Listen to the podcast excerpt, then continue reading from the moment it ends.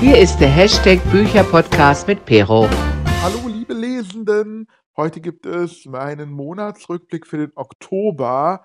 Ähm, Halloween war ja im Oktober. Ich habe auch was oder ein, zwei Halloween-mäßige Sachen gelesen, allerdings ähm, das eine Buch erst jetzt im November beendet. Das heißt, es kommt erst in meinem Dezember-Lesemonat. Und für Oktober habe ich, glaube ich, nur ein Halloween-mäßiges Buch gelesen. Ja, insgesamt sind es 17 Werke, auch in Anführungszeichen nur geworden. Davon sind es 10 Manga und 5 Hörbücher. Die Hörbücher waren aber richtig gut. Also da habe ich Empfehlungen, Leute. Die müsst ihr lesen oder hören. Und ja, der Rest, die gelesenen Bücher, wirklich, also die physischen gelesenen Bücher sind dann nur zwei. Die werde ich als allererstes vorstellen. Dann die Hörbücher, dann die Manga, so wie immer. Und am Ende der Folge gibt es auch wieder die Frage der Woche. Und ich hoffe, ihr seid startklar. Ich bin es. Bei den Hörbüchern versuche ich mich irgendwie, ja, nicht zu, ich versuche nicht so weit auszuholen, weil dann könnte dieser Podcast drei Stunden lang gehen. Ähm, ich bemühe mich, aber ich freue mich schon darauf, euch diese Bücher vorzustellen. Also seid gespannt, bleibt dran. Und ja, jetzt geht's auch schon los, würde ich sagen. Das erste Buch, was ich gelesen habe, da habe ich auch länger dran gesessen, ähm, war das große Pokémon-Lexikon vom Nelson Verlag. Daran haben wohl mehrere Autoren geschrieben, weil ich den Autor jetzt hier nicht ähm, notieren konnte. Ich denke mal, das waren verschiedene Autoren und es war jetzt nicht ein großer Autor. Das Buch hat 304, 304 Seiten, komplett mit Farbe, weil da sind viele Bilder aus der Serie, aus der Anime-Serie. Und ich habe dem Ganzen fünf Sterne gegeben. Das liegt wahrscheinlich daran, dass ich halt ähm, Pokémon gerne mag, obwohl ich die Serie ehrlich gesagt irgendwann nicht mehr weitergeschaut habe. Ich kenne Pokémon, also den Anime, aus meiner Jugend, damals bei RTL 2. Und ich habe ähm, einige hundert Folgen bestimmt gesehen. Ähm, aber bin dann irgendwann ausgestiegen, weil es irgendwie meiner Meinung nach nicht voranging. Mit, also diesen äh, Manga, äh, diesen Manga, den Anime gibt es jetzt schon, ich glaube, 25 Jahre ziemlich genau. Ähm, hatte ja jetzt Jubiläum. Und immer wieder kommen neue Staffeln und mittlerweile sieht der Zeichenstil auch ganz anders aus. Ja, das schaue ich mir ehrlich gesagt nicht mehr an, aber ich mag Pokémon nach wie vor. Ich liebe Pikachu, ich spiele die Spiele. Ich freue mich immer auf eine neue Pokémon-Edition. Jetzt kommt ja auch wieder ein Remake einer alten Pokémon Pokémon-Edition für die Nintendo Switch heraus. Diamant und Perle. Und das werde ich mir auf jeden Fall gönnen. Und ich spiele auch nach wie vor Pokémon Go. Das macht mir sehr viel Spaß. Und deswegen war dieses Buch für mich ganz interessant, weil es die äh, Serie nochmal nacherzählt. Also nicht nacherzählt, klingt, als wäre es ein Roman, sondern die wichtigsten Infos aus der Serie wiedergibt, staffelweise sogar. Welche Charaktere gibt es da, welche wichtigen Pokémon, was ist so die Rahmenhandlung, was muss Ash erledigen, welche Kämpfe muss er führen. Und das war interessant, vor allem ab der Stelle, wo ich da nicht mehr geguckt habe. Am Anfang war das noch relativ nostalgisch weil ich das noch alles in Erinnerung habe, wie Ash losgezogen ist mit Pikachu, wie er Misty und Rocco getroffen hat, wie er die Arena-Orden gewonnen hat, sein Rivale war Gary und so weiter, Professor Eich, also wer, wenn ihr Pokémon kennt, kennt ihr auch diese Namen. Und dann ab einer gewissen Staffel weiß ich gar nicht mehr, mit äh, wer da, also mit wem er da unterwegs war, ähm, wen er noch alles getroffen hat. Viele Pokémon kenne ich natürlich aus den neueren Staffeln auch noch gar nicht.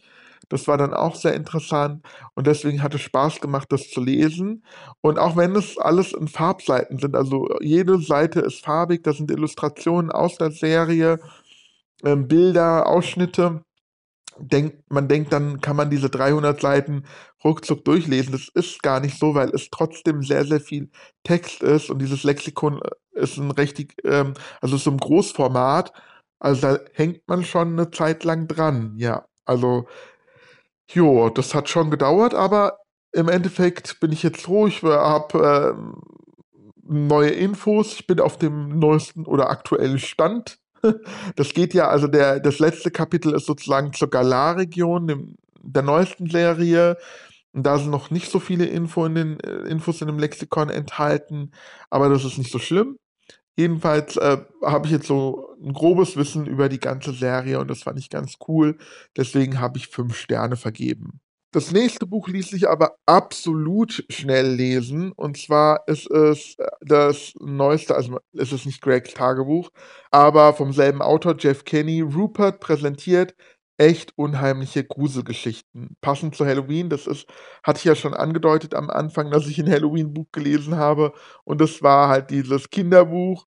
Ähm, Rupert ist der beste Freund von Greg aus Gregs Tagebuch und jetzt gibt es sozusagen neben Gregs Tagebuch noch Ruperts Reihe.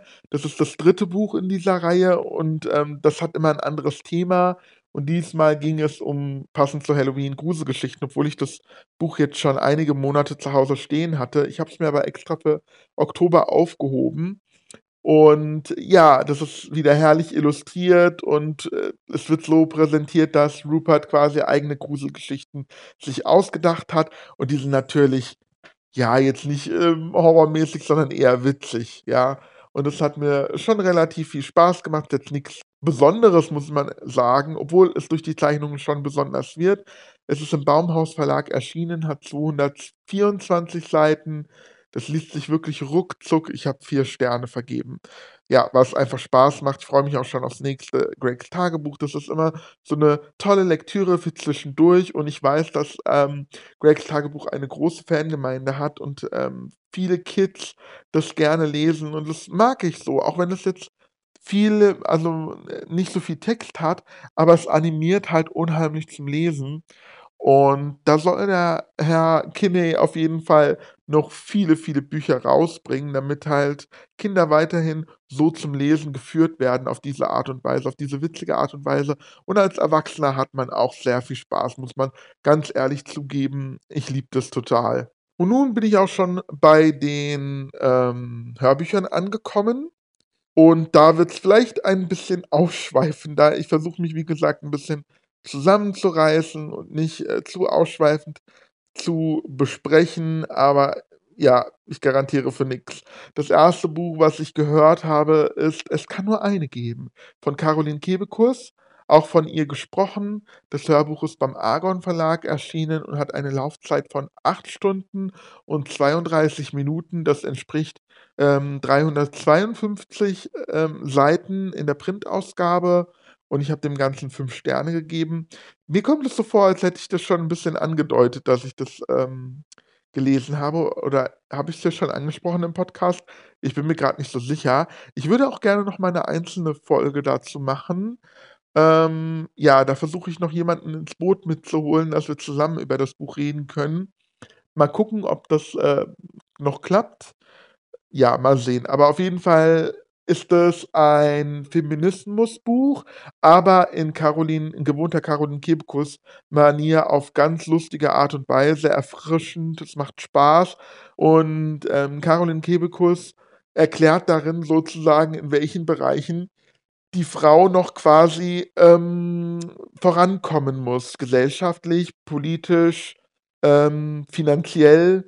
Also, alle Lebensbereiche werden dazu abgeklappert und mir waren viele Dinge, weil ich mich mit Feminismus, äh, schon länger beschäftige, bewusst, aber manche hat sie noch mal so plakativ mir ins, ähm, Gedächtnis gerufen. Beispielsweise, wie unterrepräsentiert, äh, Frauen auch in Serien sind. In aller Arten von Serien bis zu Kinderserien. Und da reden wir nicht nur von den Schlümpfen, äh, der damaligen Serie, also die Schlümpfe äh, also die Serie, die ich kenne, die ich als Kind verfolgt habe, ist aus den 90ern oder sogar 80ern schon. Und wir kennen alle die Schlümpfe. Die Schlümpfe leben in einem Dorf zusammen und, ähm, für jeden Schlumpf also jede Schlumpf hat jeder Schlumpf hat so seine eigene seine Eigenheit, seine Persönlichkeit. Es gibt den Beauty-Schlumpf, der sich so schön äh, um Schönheit kümmert. Es gibt den, ähm, Schlaubi-Schlumpf, der sehr schlau ist. Es gibt den starken Schlumpf, es gibt den Koch-Schlumpf, es gibt den, äh, tollpatschigen Schlumpf, den müden Schlumpf. So, und damit können sich halt Jungs gut identifizieren, weil für jeden ist was dabei. Was ist für die Mädchen dabei? Nur Schlumpfine. Es gibt 100 Schlümpfe, sagt man ja, und es gibt aber nur eine weibliche na gut, es gibt noch Sasette und später gibt's auch noch, ähm, Granny Schlumpf, also die Oma Sch Schlumpfine sozusagen. Aber prinzipiell so repräsentativ ist nur Schlumpfine und sie hat nichts keine Eigenschaft außer lange, schöne blonde Haare, dass sie schön ist und sie wird halt auch noch so ste stereotypisch dargestellt in der Serie als, äh, oftmals sehr zickig zum Beispiel und eingebildet so manchmal auch. Und, äh, da das ist das, was, äh, Kindern dann sozusagen vorgelebt wird und als Vorbild haben. Und aber es geht sogar bis zu den heutigen Serien. Heutige Kinderserien, äh, ein ganz aktuelles Beispiel, Paw Patrol. Ich habe die Serie nicht geguckt, aber Caroline Kebekus, ähm, beschreibt es auch. Es gibt irgendwie mehrere Hun männliche Hunde und nur einen weiblichen Hund, der in dieser Paw Patrol dargestellt ist. Und ja, auch heute noch ist es so, es gibt immer, wenn's so Serien sind, sind Frauen unterrepräsentiert, außer in Daily Soap oder überhaupt in Soaps, in so Serien, ähm, Dramaserien oder so, weil da müssen Frauen, so sagt Caroline Kebekus, ja für Intrigen und so was sorgen und deswegen, ähm, sind die da stärker vertreten, aber in allen anderen möglichen Serien so ungefähr, äh, gibt es keine Identifikationsfigur für Mädchen. Und ja, das ist jetzt nur ein Beispiel von vielen, vielen Themen, die Caroline Kebekus, ähm, aufgreift und es hat mich super interessiert. Es hat mich zum Nachdenken angeregt. Es war lustig, es war nachvollziehbar. Es hat mich auch an manchen Stellen geärgert, weil mir bewusst wurde, ähm, wo Frauen noch quasi zu leiden haben, grade jobtechnisch und, äh, wie wichtig es ist, zum Beispiel eine Frauenquote einzuführen. Und deswegen kann ich dieses Buch nur jedem empfehlen, ähm, vielleicht denjenigen, die sich jetzt noch nicht so mit Feminismus beschäftigt haben, weil hier wirklich plakativ und aber auf amüsante Weise, ohne dass man jetzt so denkt: „Oh, was will die mir hier jetzt erzählen?“, sondern man hat halt Spaß dabei, weil's lustig ist. Es ist ich ich wer Caroline Kebekus kennt, ihr wisst, wie sie ist mit ihrer Schnauze sozusagen. Ähm, ja, das macht auf jeden Fall Spaß und deswegen kann ich das empfehlen. Habe ich es schon gesagt, dass ich 5 Sterne vergeben habe? Natürlich habe ich 5 Sterne vergeben, weil ich's so großartig fand und eine absolute Empfehlung und auf jeden Fall ein Jahreshighlight. Das kann ich jetzt schon mal sagen. Also, ihr merkt schon, ich habe jetzt über Caroline Kebekus' Buch über 5 Minuten lang gesprochen. Es fällt mir schwer, aber ich glaube, beim nächsten Buch, da kann ich mich kürzer fassen. Das ist nämlich ein Buch wieder aus dieser Elternreihe von Pete Johnson, diese Kinderbuchreihe. Und der Titel diesmal von diesem Teil, ich weiß gar nicht, welcher Teil das ist, 5, 6, ich habe keine Ahnung, „Wie man seine Eltern richtig groß rausbringt“, gelesen von Henning Nöhr äh, Nöhren, bei Hörbuch Hamburg erschienen, hat eine Laufzeit von 3 Stunden und 57 Minuten. Das entspricht 176 Buchseiten. Ich habe 4 Sterne vergeben. Und hier geht es ja immer um ich vergesse den Namen. Die wie heißt der Junge? Irgendwas Lachnummer? Ich vergesse immer den Namen. Also, irgendein Junge, der auf jeden Fall Stand-up-Comedian werden möchte und deswegen die Lachnummer auch genannt wird. Doch seine Eltern passen halt ganz schön drauf auf, dass er nicht, ähm, die Schule vernachlässigt und deswegen erlauben sie ihm dann auch nicht sozusagen in in Pod nicht Podcast, YouTube-Videos aufzutreten oder Fernsehshows, wenn er halt die Noten nicht bringt. Und hier ist es so, dass, ähm, eigentlich der Junge in irgend 'nem YouTube-Video erscheinen sollte, wollte, müsste, aber seine Eltern irgendwie da reingeraten und plötzlich werden seine Eltern berühmt. Ja, und, ähm, leider auf mehr oder minder für den Jungen peinliche Art und Weise, denn seine Eltern beginnen eine esoterische, ähm, Reise und beginnen einen esoterischen Lebensstil mit Meditation und so weiter und so fort und möchten auch den Jungen dazu bringen. Und, ähm, dadurch werden sie halt berühmt und müssen halt in verschiedenen Formaten auftreten und das ist dem Jungen natürlich peinlich. Und er möchte ja auf die Bühne mit seiner Comedy und, äh, möchte wieder seine Eltern als Eltern haben und nicht als, ähm, Internetstars. Und das ist ganz amüsant, ganz witzig. Ähm, ja, das hat mir gut gefallen, ist jetzt aber auch nichts Tiefgründiges, Bewegendes, aber ich glaube, Kinder, da kann man nix falsch machen. Es macht Spaß und ja. Das Einzige, was ich halt so 'n bisschen lahm finde, ist, dass der Junge, dessen Namen ich schon wieder vergessen habe ich kriege es nicht hin. Ich will gerade die ganze Zeit Pete die Lachnummer sagen, weil der Autor Pete Johnson heißt, aber das ist es gar nicht. Ich weiß es gerade nicht. Ist ja auch egal. Aber sein Stand-up ähm, beruht auf Witze erzählen. Also er erzählt einfach Flachwitze oder allgemein Witze. So kurze Witze vor allem. Und das ist für mich nicht Stand-up. Also man geht ja nicht auf die Bühne und erzählt einen Witz nach dem anderen. Also das ist ja ein bisschen langweilig. Naja, egal. Aber das ist jetzt, ist ja auch nicht weiter äh, dramatisch. Aber insgesamt gefällt mir die Reihe sehr, sehr gut und ich freue mich immer auf einen neuen Teil und mal gucken, wie der nächste Teil so wird. Jetzt kommen wir wieder zu einem ernsteren Thema, was so ein bisschen in die Riege von Caroline Kebiskus geht. Ähm, thematisch gesehen, aber jetzt nicht äh, vom Stil her. Also es ist jetzt nicht witzig, geschrieben, sondern eher eine ernste Biografie, muss man dazu sagen. Und zwar Schwarzes Herz von Jasmina Kunke, auch von ihr selbst gelesen, im Lübbe Verlag erschienen. Das Hörbuch hat eine Laufzeit von 4 Stunden 19. Das entspricht 208 Buchseiten. Ich habe fünf Sterne vergeben. Und auf Jasmina Kunke bin ich aufmerksam durch die Frankfurter Buchmesse gekommen. Wenn ihr meinen Podcast zur Frankfurter Buchmesse äh, gehört habt, wisst ihr, um was es geht. Und zwar hat Jasmina Kunke ähm, ihren, ähm, ihr Interview auf der Buchmesse und ihre Buchvorstellung abgesagt, weil ähm, eine rechte Partei in der gleichen Halle ausgestellt hat, in der sie auftreten hätte sollen, von, der, von diesem Verlag, habe ich Partei gerade gesagt? Ich meine Verlag. Von diesem Verlag sollte sie, äh, wurde sie auch bedroht, mehr oder minder, und deswegen fürchtete sie ähm, Gewalt ähm, ja, dass ihr Gewalt zustößt auf der Frankfurter Buchmesse und deswegen hat sie als schwarze Autorin abgesagt. Und das, äh, gar, es gab riesen, äh, riesen Furore im Internet oder überhaupt in den weltweiten Medien bis nach Amerika. Da gab es richtig großes, äh, große Furore. Und ähm, ja, ich habe gesehen, dass in meiner ähm, Hörbuch-App bei Bookbeat, kann ich ja so sagen, keine Werbung, ich werde auch nicht bezahlt, nix, ähm, da äh, habe ich gesehen, dass ihr Buch, dass es, es dort auch zu hören gibt. So, jetzt habe ich es. Und deswegen habe ich es mir angehört. Und jetzt kommen wir eigentlich zum Inhalt des Buches. Sie erzählt ihre Geschichte, wie sie aufgewachsen ist in Deutschland. Sie ist auch in Deutschland geboren, aber sie hat halt eine, ähm, äh, ja, sie ist schwarz. Sie hat eine äh, dunkle Hautfarbe und ähm, wie sie darunter leiden musste, gerade als Kind, dass sie das, dass sie vieles darunter nicht verstanden hat.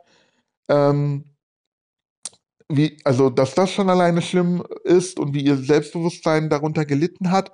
Und dann geht es auch hauptsächlich darum, wie sie an, in einer gewaltvollen, toxischen Beziehung gelandet ist, dass sie sich nicht daraus kämpfen konnte oder sie hat es dann letztendlich geschafft, aber wie schwer es war und was sie da alles erlebt hatte, wie sie drunter gelitten hat. Also es hat mich schon sehr bewegt. Ähm, ja, und ganz klar hat mich hier vor allem das interessiert, also dieser Rassismusanteil und vor allem schwar ähm, schwarzer Rassismus, nein, ähm, schwarzer Feminismus, so rum. Also wie sie vor allem als schwarzes Mädchen noch darunter gelitten hat, also als äh, schwarzer, als schwarze Person hast du ja sowieso schon zu leiden und dann noch als Mädchen wirst du noch äh, viel mehr unterdrückt. Und das deswegen auch in die gleiche Riege, so ein bisschen wie Caroline Kebekus Buch thematisch, weil es ja auch um Feminismus geht, wenn auch um schwarzen Feminismus. Das hat mich auf jeden Fall sehr bewegt, sehr interessiert und ich habe wieder dazugelernt. Ähm, ja, ich habe fünf Sterne vergeben, weil ich es so großartig fand. Kann ich auf jeden Fall empfehlen. Es war auch kurzweilig, es ist jetzt nicht so ähm, hyper langweilig oder sowas ähm, oder extrem traurig, sondern es ist schon ja bewegend erzählt, aber noch relativ auf sachlicher Ebene, also nachvollziehbar, interessant und nachvollziehbar, habe ich schon gesagt, ja. ja. Okay, ich äh, wiederhole mich und deswegen, ich wollte mich ja kürzer halten, deswegen stoppe ich hier an dieser Stelle mit dem Buch. Zwischendurch aber noch mal was Lustiges, bevor wir dann zum letzten äh, ernsthaften Hörbuch kommen. Und zwar habe ich gehört, unser schönes Deutschland von Chris Geletnecki, ich weiß nicht, wie man das ausspricht, Geletnecki, ich habe keine Ahnung, und Marc Werner, gelesen von Bastian Pastewka und Anke Engelke. Und Ich habe vergessen, den Hörbuchverlag einzutragen, fällt mir gerade ein. Das muss ich noch nachtragen. Ich hoffe, ihr nehmt es mir nicht übel. Ich kann ja gerade mal gucken. Ach so, Brainpool. My Spaß. My Spaß oder Brainpool. Ja, das Hörbuch hat eine Laufzeit von 3 Stunden 27. Das geht ja auch eigentlich noch. Mir kam es irgendwie länger vor. Ähm, das Buch hat 336 Seiten, wahrscheinlich mit vielen Illustrationen und ich habe fünf Sterne vergeben, was einfach so lustig war. So, und ich habe ja schon verraten, es wird gesprochen von Bastian Pastewka und äh, Anke Engelke und das nicht ohne Grund, weil das, äh, ähm, das wird hier gesprochen in ihrer ähm, Rolle als Wolfgang und Anneliese. Und das ist so lustig. Ich weiß nicht, ob ihr Wolfgang und Anneliese kennt. Das sind so Paraderollen von ihnen. Sie spielen ein äh, Volksmusikanten-Pärchen, Ehepaar.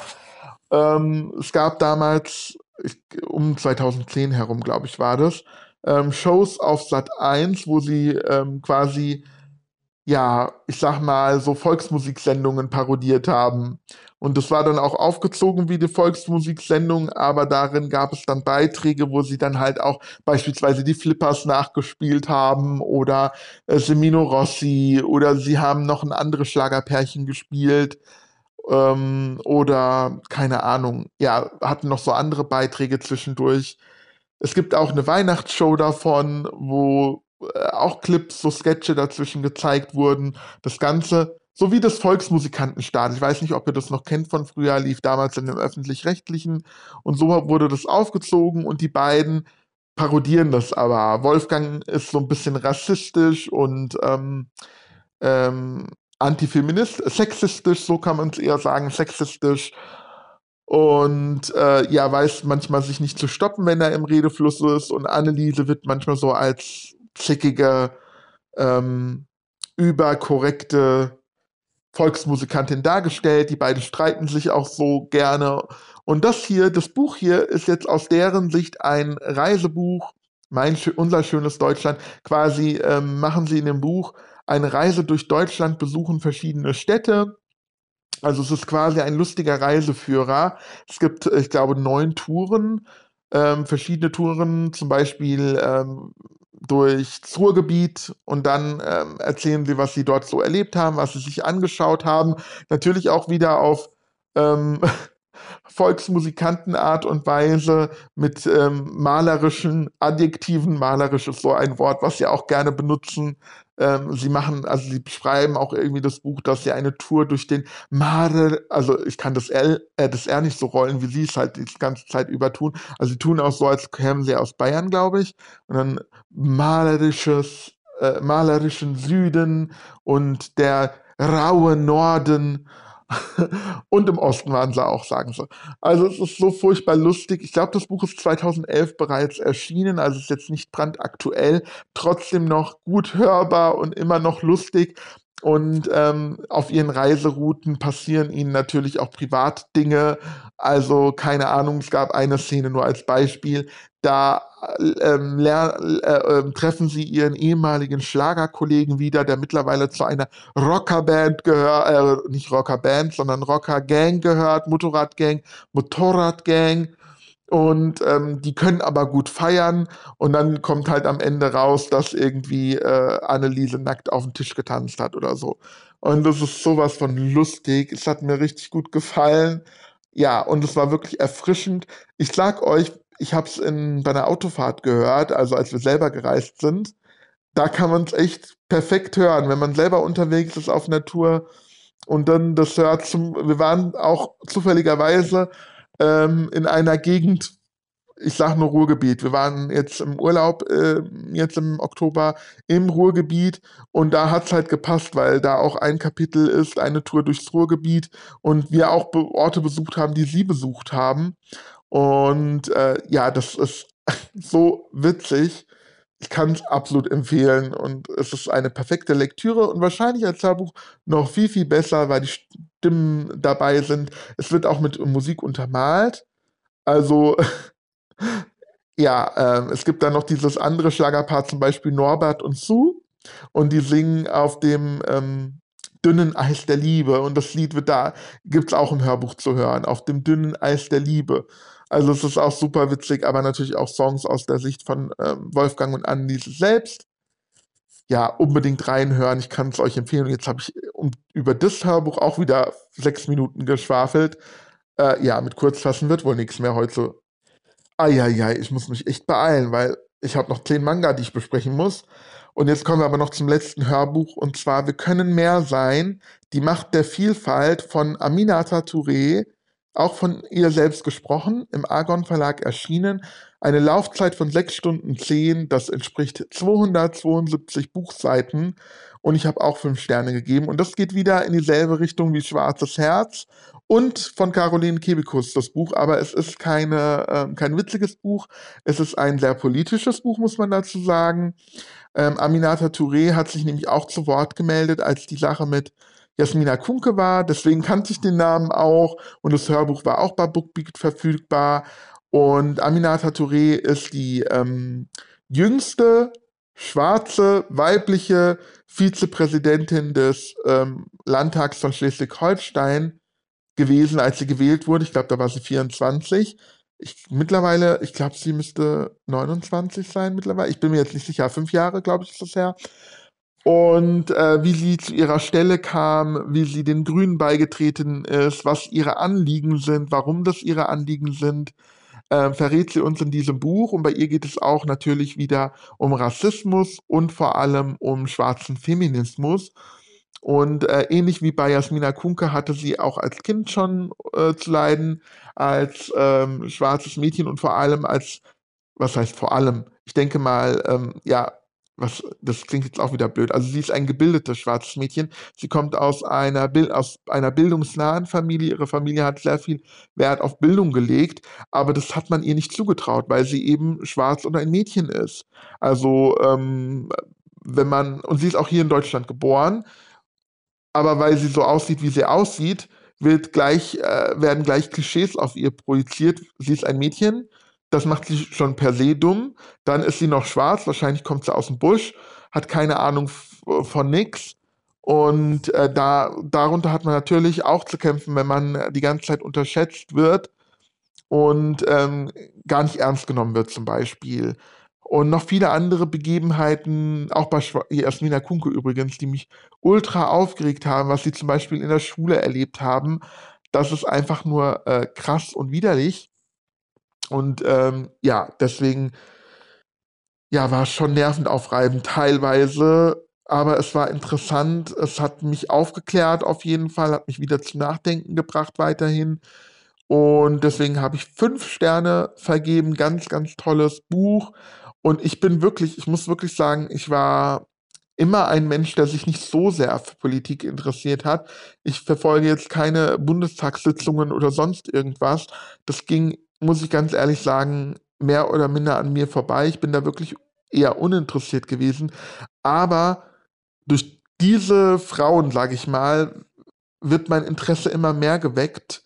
Ähm, ich lese auch gerade aktuell, beziehungsweise ich höre gerade auch aktuell ein politisches Buch, ähm, das ein bisschen konträr geht mit denen, so, aber trotzdem finde ich sehr nachvollziehbar ist. Da rede ich dann nächsten Monat drüber. Das hat mich auf jeden Fall auch zum Nachdenken angeprägt, aber ja, da habe ich auch ein paar kritische Worte, aber das besprechen wir dann nächsten Monat, wenn ich dann das Hörbuch durch habe. Jetzt erstmal hier von Aminata Touré auf jeden Fall ein empfehlenswertes Buch. Habe ich erwähnt, dass ich fünf Sterne vergeben habe? Wahrscheinlich, ich sage es hier nochmal, tolles Buch unbedingt lesen oder hören. Jetzt sind wir endlich bei dem Manga angekommen, aber wenn euch die Manga nicht ähm, interessieren, könnt ihr gerne überspringen. Hört bitte aber noch in, äh, ins Ende rein, kann man das so sagen. Ähm, da gibt es nämlich noch die Frage der Woche. Das ist auch immer interessant, wie ich finde. Aber ich will euch ja nach wie vor dazu bringen, dass ihr euch auch vielleicht für Manga interessiert, weil es gibt echt tolle Geschichten darin, aber das wieder, da wiederhole ich mich ja jeden Monat. Ich fange mal direkt an. Wie gesagt, ich bespreche nur erste Teile so ein bisschen von längeren Reihen und dann, wenn ich die Reihe komplett habe, deswegen kann ich das hier relativ kurz fassen. Ich habe den ersten Band von Shai gelesen, von Bikini Miki bei Kase erschienen, hat 192 Seiten und ich habe fünf Sterne vergeben. Das ist eine, ein super, eine Superheldengeschichte. Da ist es aber so, dass es in jedem Land auf der Welt einen eigenen Superhelden gibt und Shai ist die Superheldin von Japan. Und ähm, natürlich sind die Superhelden ein bisschen klischeehaft dargestellt. Zum Beispiel die Superheldin von ähm, Russland trinkt gerne sehr viel. Der Superheld von England ist ein Superstar, ein Popstar sozusagen. Das ist auch so ein japanisches Klischee für Engländer, dass daher die Popstars kommen. Ähm, und Shai, wie der Name schon sagt, ihrem japanischen Klischee entsprechend ist sehr schüchtern. Und ähm, als sie einmal ein bisschen, ich sag mal, einen Fehler macht bei der Rettung von Menschenleben, wird sie von der äh, von der Gesellschaft sehr stark kritisiert und sie macht sich unheimliche Vorwürfe und fällt in ein tiefes Loch. Und wie sie da wieder rauskommt, das müsst ihr selber nachlesen. Es ist auf jeden Fall kein typischer Superhelden-Klischee-Manga, sondern es geht ein bisschen tiefer äh, äh in die Materie, sage ich jetzt mal so. Es zeigt auch die dunklen Seiten des Superhelden-Daseins. Es ist aber auch ein bisschen witzig durch diese klischeehafte Darstellung der Superhelden. Äh, spannend, interessant, ähm, ja, macht auf jeden Fall Spaß. Ich habe mir jetzt auch schon Band 2 bis 4 bestellt. Es ist eine noch laufende Reihe in Japan. Ich weiß auch nicht, wann sie enden wird. Mal gucken, aber ich bin sehr gespannt auf die nächsten Bände. Dann habe ich gelesen BL is Magic Extra Spells von Oroken. Bei Carlsen erschienen, hat 152 Seiten. Ich habe leider nur einen Stern vergeben. Es hat mir leider nicht so gut gefallen. BL is Magic ist eine Boys Love-Reihe. Die ist äh, noch nicht abgeschlossen. Drei Bände sind bisher erschienen. Der vierte Band wird der le letzte Band sein. Und der erste Band hatte mir noch super gut gefallen. Band 2 und 3 dann leider nicht mehr so. Und das hier ist ein Extraband ähm, mit so, ich sag mal, so ein bisschen Zusatzstory. Und das war mir einfach zu kitschig. Ja, mal gucken, wie der letzte Band wird. Äh, weiter geht's mit Kleine Katze Chi, Band 5 von der zwölfjährigen, äh, zwölfjährigen, zwölfbändigen Reihe von äh, Konami Kanata, bei Carlsen auch erschienen, hat 160 Seiten. Ich habe fünf Sterne vergeben, jeder Band ist fünf Sterne bis jetzt, super klasse. Dann habe ich Personal Paradise 2, den zweiten Band gelesen von Melanie Schober, auch bei Carlsen erschienen, 196 Seiten. Und der Band, der hat mir nicht so gut gefallen wie Band 1, dem habe ich drei Sterne gegeben. Dann habe ich Band 25 von Dragon Ball gelesen, Drei Wünsche frei von Akira Toriyama, auch bei Carlsen erschienen, hat 192 Seiten.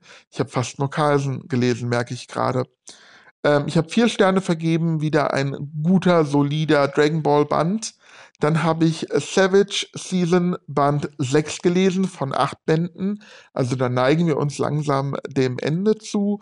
Von Mari Okada und Nao Emoto bei Tokyo Pop erschienen. Diesmal nicht bei Carlsen. 160 Seiten. Das ist auch eher ein mittelmäßiger Band mit drei Sternen.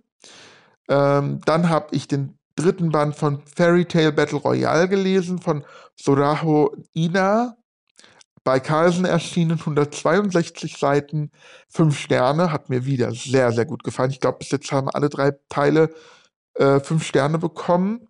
Ich weiß aber nicht, wie viele Teile die Reihe haben wird. Mal gucken.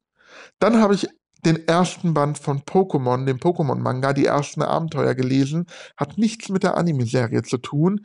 Hier geht nicht Ash auf Reisen, sondern das folgt so ein bisschen den, ähm, den ähm, Videospielen.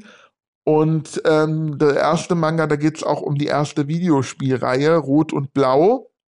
Und so heißen auch die Protagonisten, beziehungsweise der ähm, Hauptcharakter ist rot und sein Gegenspieler ist blau und sie gehen auf ähm, Pokémon-Reise. Das Ganze, also erstmal das, äh, der Manga ist von Hidenori Kusaka und Mato, ist bei Panini erschienen, hat 208 Seiten und ich habe vier Sterne äh, vergeben. Es hat mir eigentlich gut gefallen. Es ist kurzweilig, es ist auch äh, teilweise sehr lustig. Es, sind Pokémon, es ist spannend, es gibt Pokémon-Kämpfe. Man muss dazu sagen, aber diese, dieser Witz geht sehr stark in die alberne Riege. Es wird sehr, sehr kurzweilig erzählt. Also es geht wirklich zack, zack, die Kapitel sind kurz und in einem Kap in jedem Kapitel ist ein Kampf und das wird sehr durchgerusht, muss man auch dazu sagen, ist auf der einen Seite sehr kurzweilig, auf der anderen Seite fehlt dann halt die Tiefe. Und es ist teilweise sehr brutal. Also da gibt es eine Stelle, da wird ein Pokémon zerteilt tatsächlich. Wir kennen aus der Serie und auch nur aus den Spielen, dass Pokémon besiegt werden, aber hier werden die wirklich abgeschlachtet. Das ist, das muss man sagen. Und trotzdem gefällt es mir, weil es mal was anderes ist. Also es ist ganz anders wie die Anime-Serie und es gefällt mir ganz gut. Ich bin mal gespannt, wie es weitergeht. Dann habe ich Band 6 von The Promised Neverland gelesen, dieser Mystery-Reihe. Mystery-Reihe von Kayu Shirai und Posca Demisu. Bei Carlsen erschienen, hat 208 Seiten. Ich habe fünf Sterne wieder vergeben, ganz tolle Mystery-Reihe, sehr spannend. Dann habe ich My Hero Academia Band 9 gelesen, Untertitel My Hero von Kohei Horikoshi, auch bei Carlsen erschienen, 192 Seiten. Ich habe vier Sterne vergeben, also hat mir auch wieder gut gefallen. Und ich sehe gerade, ich habe noch, nein, Quatsch. Der nächste Band ist schon für diesen Monat. Sorry, beinahe jetzt verraten, was ich schon diesen Monat gelesen habe. Das war der letzte Band. My Hero Academia war Band 10. Also der zehnte Manga, den ich gelesen habe im Oktober und das war es dann jetzt mit dem Manga. Und ja, habe ich relativ schnell durchbekommen. Ja, und jetzt kommen wir noch zur Frage der Woche. Die Frage der Woche. Ich brauche eigentlich so einen Jingle. Du, du, du, die Frage der Woche oder irgendwie sowas. Muss ich mir mal überlegen. Ähm, ich habe meine FollowerInnen auf Instagram gefragt. Dort findet man mich unter Buecha Podcast. Hast du einen Lieblingsverlag? Also ich habe jetzt schon von einigen äh, BloggerInnen mal immer wieder gelesen, dass jetzt ein neues Buch in ihrem Lieblingsverlag erschienen ist. Und da denke ich mir immer, ein Verlag, also die großen Verlage zumindest, haben so ein breites Spektrum an ähm, AutorInnen und an Genre, dass ich persönlich jetzt nicht sagen kann, was mein Lieblingsautor ist. Beim Manga ist mir aufgefallen, dass ich sehr viel von Carlsen habe. Ist deswegen Carlsen mein Lieblingsverlag? Vielleicht.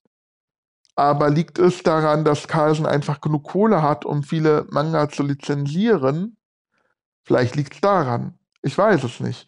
Also, und äh, bei Buchverlagen kann ich überhaupt nicht sagen, was mir am besten gefällt, weil viele Buchverlage haben so ein breit, breites Spektrum, also es gibt ja jetzt zum Beispiel, wenn wir da auch mal Carlsen nehmen, die haben ja nicht nur irgendwie äh, Thriller oder nicht nur Jugendbücher, ähm, Fantasy-Bücher, sondern da ist ja schon ein relativ breites Spektrum und so geht es ja auch bei den anderen Verlagen.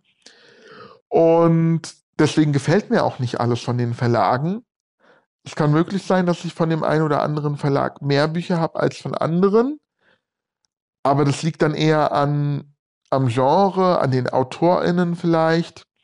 Also ich kann jetzt nicht sagen, dieser Verlag gefällt mir besonders gut. Da müsste ich andere Kriterien festlegen, wie zum Beispiel Service oder so. Wie, wie gut kann man mit dem Verlag kommunizieren und so weiter und so fort. Dann könnte ich sagen, ich habe einen Lieblingsverlag, aber jetzt eine, nur anhand der Bücher würde es mir schwer fallen. Aber tatsächlich ähm, sehen, sieht der größte Teil meiner FollowerInnen das genauso. 71 Prozent haben mit Nein geantwortet, also dass sie keinen Lieblingsverlag haben. Allerdings haben auch ein Drittel, fast 29 Prozent, haben einen Lieblingsverlag. Und da wäre es wirklich interessant, aus welchen Gründen. Das heißt, falls du jetzt zuhörst und du hast einen Lieblingsverlag, dann äh, schreib mir doch mal gerne auf Instagram, woran es liegt, dass du diesen Lieblingsverlag hast. Was sind das für Gründe? Hat dieser Verlag die besten AutorInnen deiner Meinung nach? Ähm, äh, hat der Verlag, bietet der zum Beispiel, wenn ich jetzt an den Fester Verlag denke, der hat ja absolute Horror, Slasher, ähm, Erwachsenenliteratur, die ähm, ja es auch einfach nicht so im Buchladen gibt, weil die äh, Bücher zu krass sind. Und wenn jemand nur sowas liest und das mag, kann ich mir vorstellen, dass derjenige oder diejenige sagt, der Fester Verlag ist mein Lieblingsverlag. Ich kaufe eigentlich nur Bücher vom Fester Verlag, weil mir alle anderen Verlage zu lasch sind. Das kann ich mir schon vorstellen. Also wenn das so ein Grund ist oder aufgrund des Services oder ähm, der Aufmachung der Bücher, der Extras, die es vielleicht oder des Marketings, was es dazu gibt, ähm, vielleicht sind das Gründe, dann ja, schreib mir doch. Ähm, Äh, mich würde das sehr interessieren. Ja. Und das war es dann jetzt auch. Wir sind durch mit dieser Folge. Ich hoffe, es hat Spaß gemacht, äh, zuzuhören, was ich so im Oktober gelesen und gehört habe. Ich hoffe, die Folge ist jetzt nicht allzu lang geworden. Mal gucken. Und nächste Woche folgen dann die Neuzugänge. Ich sag mal nur, ich bin in Sachen Manga eskaliert. Das liegt aber an einer ganz speziellen Sache, die werde ich dann nächste Woche verraten. Aber ähm, ja, es sind sehr viele Neuzugänge dazugekommen, sehr, sehr viele. Ja, aber wie gesagt, es liegt an einer einzigen Sache mehr oder minder. Das berichte ich dann. Bis dahin bleibt gesund. Wir hören uns nächste Woche.